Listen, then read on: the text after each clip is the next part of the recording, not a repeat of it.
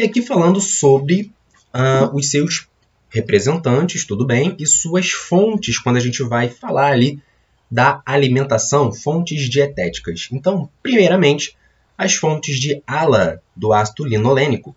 Teríamos ali, majoritariamente, fontes de origem vegetal. Então, temos as sementes, semente de linhaça, de abóbora, nozes, as oleaginosas, óleo de canola, soja, enfim.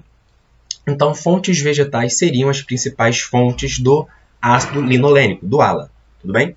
E quando a gente fala do EPA e do DHA, majoritariamente as principais fontes, as fontes, na verdade, são fontes marinhas, principalmente peixes de água fria, salmão, atum, sardinha, truta, algas e krill também.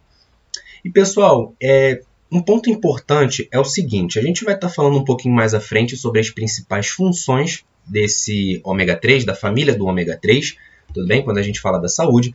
E as, os principais efeitos eles são correlacionados com esses dois aqui, o EPA e o DHA. Tanto que as, as, fontes animais, as fontes marinhas e tudo mais, elas têm um efeito mais significativo quando a gente compara com as fontes vegetais. Cerca de apenas 5 a 20% desse ALA, desse ácido linolênico, 5 a 20% será convertido em EPA. E cerca de 5 a 10% desse ALA será convertido em DHA. Então percebam que, quando a gente falar um pouquinho mais à frente, vocês vão entender que as principais funções vão estar correlacionadas com o EPA e o DHA. Tudo bem? Isso não significa que a gente não pode, é, a gente tem que negligenciar o consumo do ácido linolênico, nada disso. Se a gente pensa num indivíduo que é vegetariano ou vegano, certamente incluir essas fontes é, alimentares seriam de grande benefício para ele.